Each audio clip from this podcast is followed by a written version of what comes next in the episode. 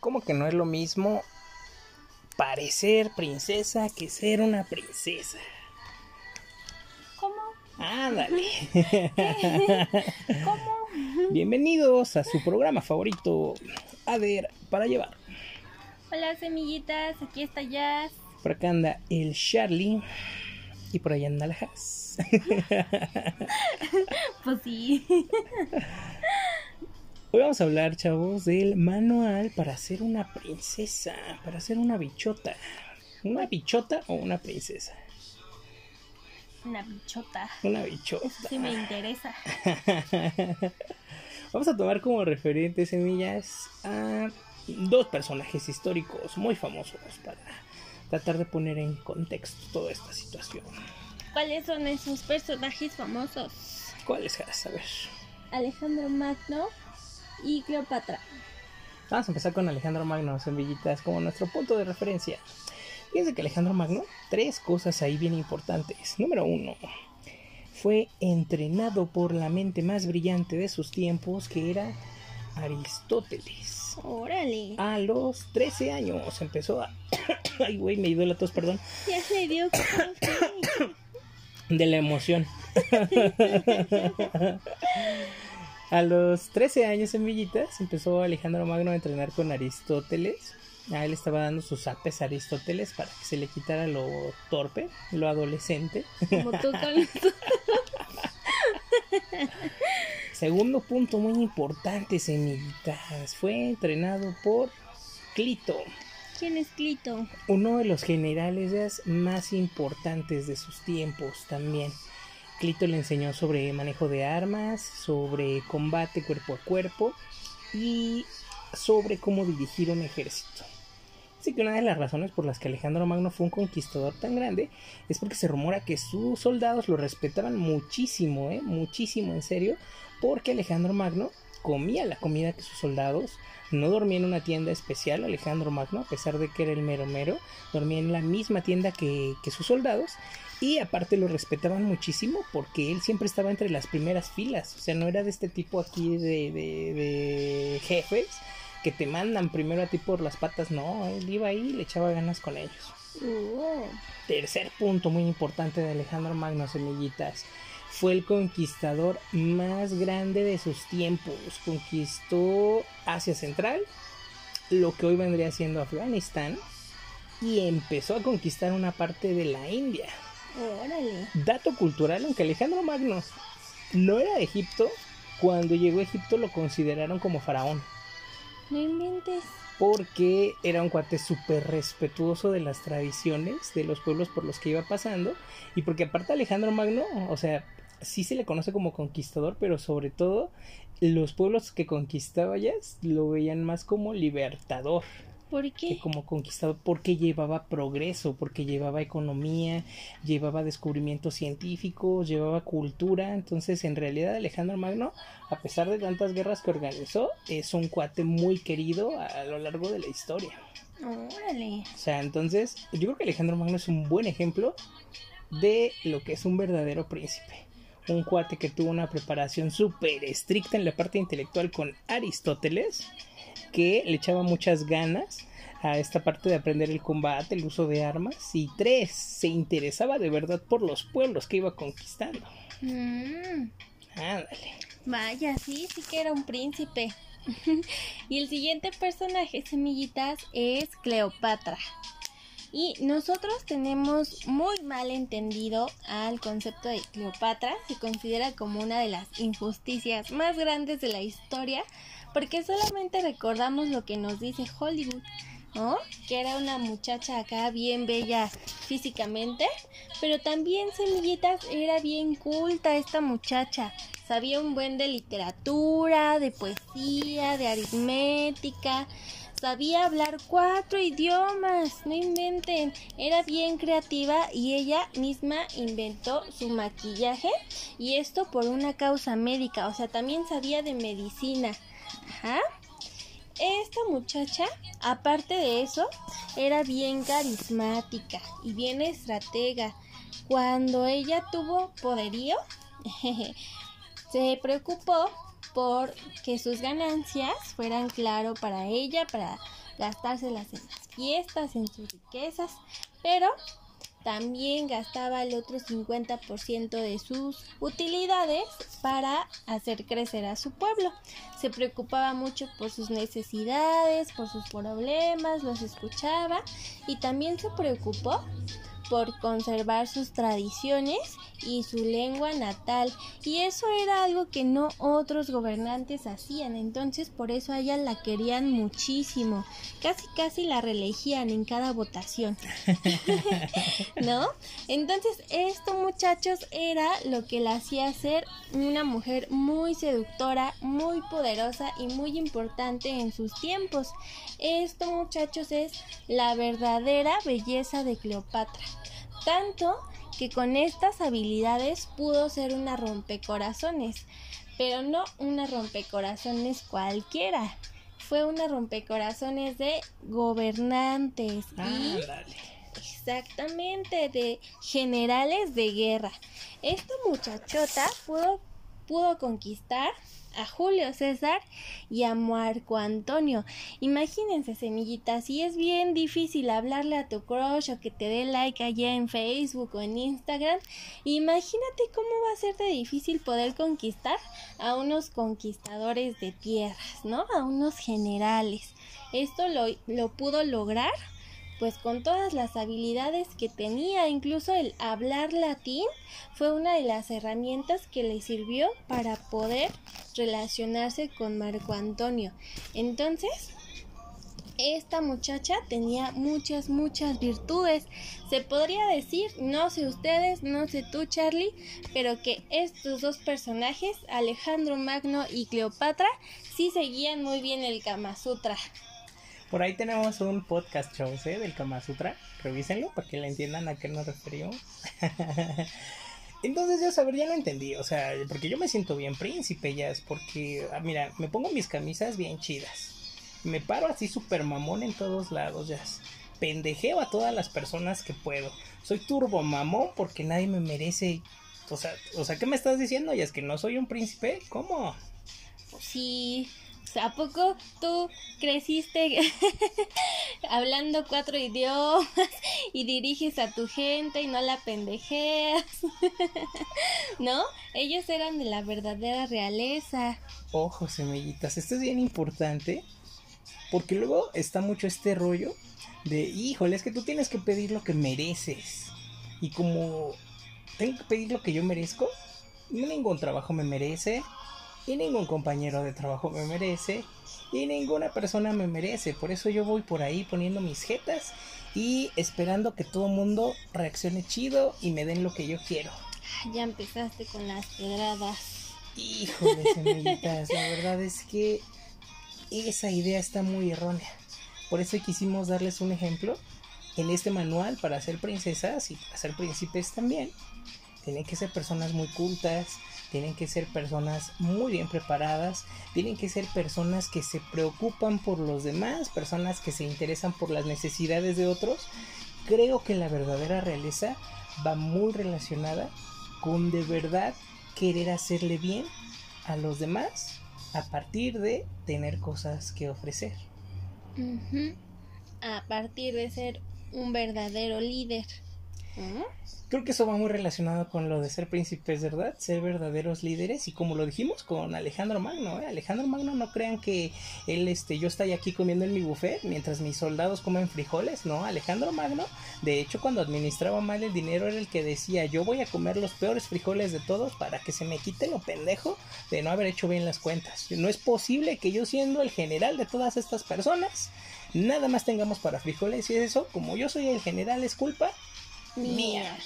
O con Cleopatra, por ejemplo, chicos, de que es muy injusto que nada más se le recuerde por ser bonita. Por supuesto que era muy bonita, si era bien bichota como Carol G, pero hablaba cuatro idiomas, era súper diplomática, entendía de política, o sea, y con este rollo de que somos bien machistas, la neta.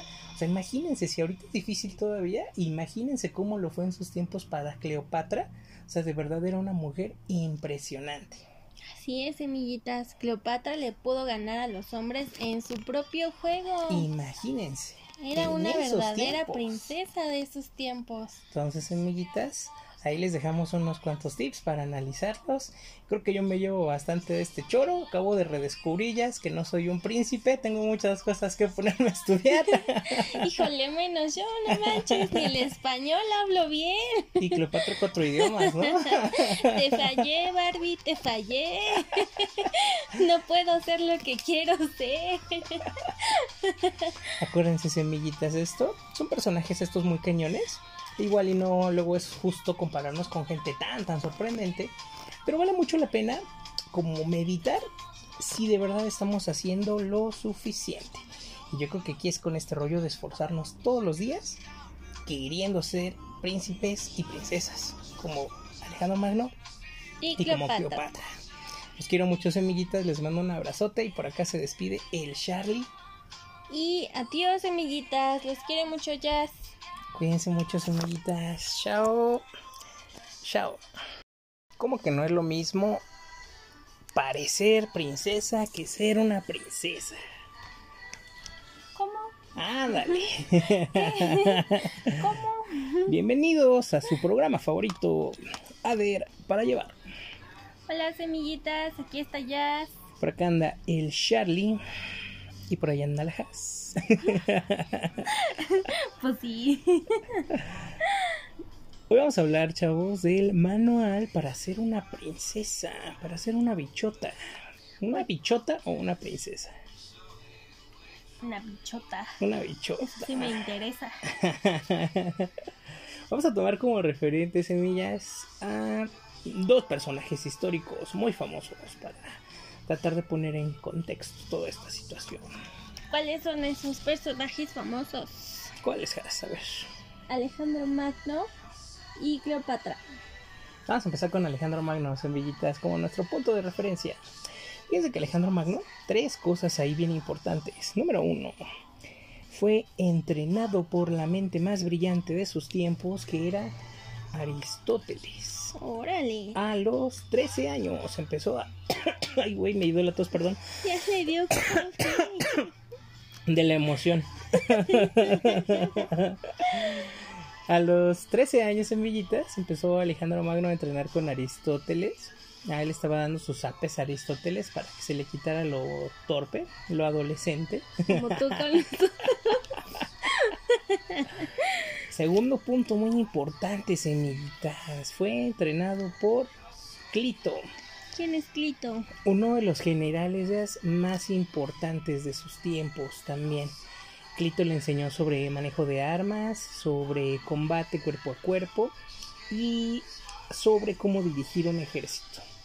Así que una de las razones por las que Alejandro Magno fue un conquistador tan grande es porque se rumora que sus soldados lo respetaban muchísimo, ¿eh? muchísimo en serio, porque Alejandro Magno comía la comida que sus soldados no dormía en una tienda especial, Alejandro Magno, a pesar de que era el mero mero, dormía en la misma tienda que, sus soldados y aparte lo respetaban muchísimo porque él siempre estaba entre las primeras filas, o sea, no era de este tipo aquí de, de, jefes que te mandan primero a ti por las patas, no, él iba ahí y le echaba ganas con ellos. Tercer punto muy importante de Alejandro Magno, semillitas fue el conquistador más grande de sus tiempos. Conquistó Asia Central, lo que hoy vendría siendo Afganistán, y empezó a conquistar una parte de la India. Órale. Dato cultural, aunque Alejandro Magno no era de Egipto, cuando llegó a Egipto lo consideraron como faraón. No inventes. Porque era un cuate súper respetuoso de las tradiciones de los pueblos por los que iba pasando. Y porque aparte Alejandro Magno, o sea, sí se le conoce como conquistador, pero sobre todo los pueblos que conquistaba ya lo veían más como libertador. ¿Por qué? Que como conquistador, porque llevaba progreso, porque llevaba economía, llevaba descubrimientos científicos, llevaba cultura. Entonces, en realidad, Alejandro Magno, a pesar de tantas guerras que organizó, es un cuate muy querido a, lo largo de la historia. Órale. O sea, entonces, yo creo que Alejandro Magno es un buen ejemplo de lo que es un verdadero príncipe un cuate que tuvo una preparación súper estricta en la parte intelectual con Aristóteles, que le echaba muchas ganas a esta parte de aprender el combate, el uso de armas, y tres, se interesaba de verdad por los pueblos que iba conquistando. Mm. Ándale. Vaya, sí, sí que era un príncipe. y el siguiente personaje, semillitas, es Cleopatra. Y nosotros tenemos muy mal entendido al concepto de Cleopatra, se considera como una de las injusticias más grandes de la historia, porque solamente recordamos lo que nos dice Hollywood, ¿no? Que era una muchacha acá bien bella físicamente, pero también semillitas era bien culta esta muchacha. Sabía un buen de literatura, de poesía, de aritmética, sabía hablar cuatro idiomas, no inventen, era bien creativa y ella misma inventó su maquillaje y esto por una causa médica, o sea, también sabía de medicina. Ajá. Esta muchacha, aparte de eso, era bien carismática y bien estratega. Cuando ella tuvo poderío, se preocupó por que sus ganancias fueran claro para ella, para gastárselas en las fiestas, en sus riquezas, pero también gastaba el otro 50% de sus utilidades para hacer crecer a su pueblo. Se preocupaba mucho por sus necesidades, por sus problemas, los escuchaba y también se preocupó por conservar sus tradiciones y su lengua natal. Y eso era algo que no otros gobernantes hacían entonces por eso a ella la querían muchísimo. Casi casi la reelegían en cada votación. ¿no? entonces esto muchachos era lo que la hacía ser una mujer muy seductora muy poderosa y muy importante en sus tiempos. Esto muchachos es la verdadera belleza de Cleopatra tanto que con estas habilidades pudo ser una rompecorazones, pero no una rompecorazones cualquiera. Fue una rompecorazones de gobernantes y exactamente de generales de guerra. Esta muchachota pudo, pudo conquistar a Julio César y a Marco Antonio. Imagínense, semillitas, si es bien difícil hablarle a tu crush o que te dé like allá en Facebook o en Instagram, imagínate cómo va a ser de difícil poder conquistar a unos conquistadores de tierras, ¿no? A unos generales. Esto lo, lo pudo lograr pues con todas las habilidades que tenía, incluso el hablar latín fue una de las herramientas que le sirvió para poder relacionarse con Marco Antonio. Entonces, esta muchacha tenía muchas, muchas virtudes. Se podría decir, no sé ustedes, no sé tú Charlie, pero que estos dos personajes, Alejandro Magno y Cleopatra, sí seguían muy bien el Kama Sutra. Por ahí tenemos un podcast show del Kama Sutra. Revísenlo para que le entiendan a qué nos referimos. Entonces ya saber, ya lo entendí, o sea, porque yo me siento bien príncipe, ya es porque, ah, mira, me pongo mis camisas bien chidas, me paro así súper mamón en todos lados, ya pendejeo a todas las personas que puedo, soy turbo mamón porque nadie me merece, o sea, o sea, ¿qué me estás diciendo? Y es que no soy un príncipe, ¿cómo? Pues sí, ¿A poco tú creciste hablando cuatro idiomas y diriges a tu gente y no la pendejeas? ¿No? Ellos eran de la verdadera realeza. Ojo, semillitas, esto es bien importante porque luego está mucho este rollo de, híjole, es que tú tienes que pedir lo que mereces. Y como tengo que pedir lo que yo merezco, ningún trabajo me merece, y ningún compañero de trabajo me merece y ninguna persona me merece. Por eso yo voy por ahí poniendo mis jetas y esperando que todo mundo reaccione chido y me den lo que yo quiero. Ya empezaste con las pedradas. Híjole, semillitas, la verdad es que esa idea está muy errónea. Por eso quisimos darles un ejemplo en este manual para ser princesas y para ser príncipes también. Tienen que ser personas muy cultas, tienen que ser personas muy bien preparadas, tienen que ser personas que se preocupan por los demás, personas que se interesan por las necesidades de otros. Creo que la verdadera realeza va muy relacionada con de verdad querer hacerle bien a los demás a partir de tener cosas que ofrecer. A partir de ser un verdadero líder. ¿Mm? Creo que eso va muy relacionado con lo de ser príncipes, ¿verdad? Ser verdaderos líderes y como lo dijimos con Alejandro Magno, ¿eh? Alejandro Magno no crean que él, este, yo estoy aquí comiendo en mi buffet mientras mis soldados comen frijoles, ¿no? Alejandro Magno, de hecho, cuando administraba mal el dinero era el que decía, yo voy a comer los peores frijoles de todos para que se me quite lo pendejo de no haber hecho bien las cuentas. No es posible que yo siendo el general de todas estas personas, nada más tengamos para frijoles y eso, como yo soy el general, es culpa mía. O con Cleopatra, por ejemplo, chicos, de que es muy injusto que nada más se le recuerde por ser bonita. Por supuesto que era muy bonita, si era bien bichota como Carol G, pero hablaba cuatro idiomas, era súper diplomática, entendía de política, o sea, y con este rollo de que somos bien machistas, la neta. O sea, imagínense, si ahorita es difícil todavía, imagínense cómo lo fue en sus tiempos para Cleopatra. O sea, de verdad era una mujer impresionante. Así es, semillitas. Cleopatra le pudo ganar a los hombres en su propio juego. Imagínense. Era una verdadera tiempos. princesa de esos tiempos. Entonces, semillitas, ahí les dejamos unos cuantos tips para analizarlos. Creo que yo me llevo bastante de este choro. Acabo de redescubrillas que no soy un príncipe. Tengo muchas cosas que ponerme a estudiar. Híjole, menos yo, no manches, ni el español hablo bien.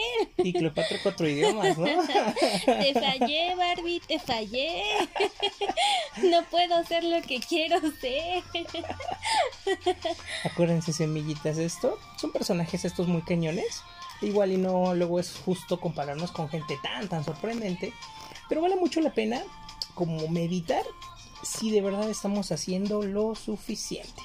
Y yo creo que aquí es con este rollo de esforzarnos todos los días, queriendo ser príncipes y princesas, como Alejandro Magno Y y como Cleopatra. Los quiero mucho, semillitas, les mando un abrazote y por acá se despide el Charlie. Y adiós, semillitas. Los quiere mucho, Jazz. Cuídense mucho, semillitas. Chao. Chao.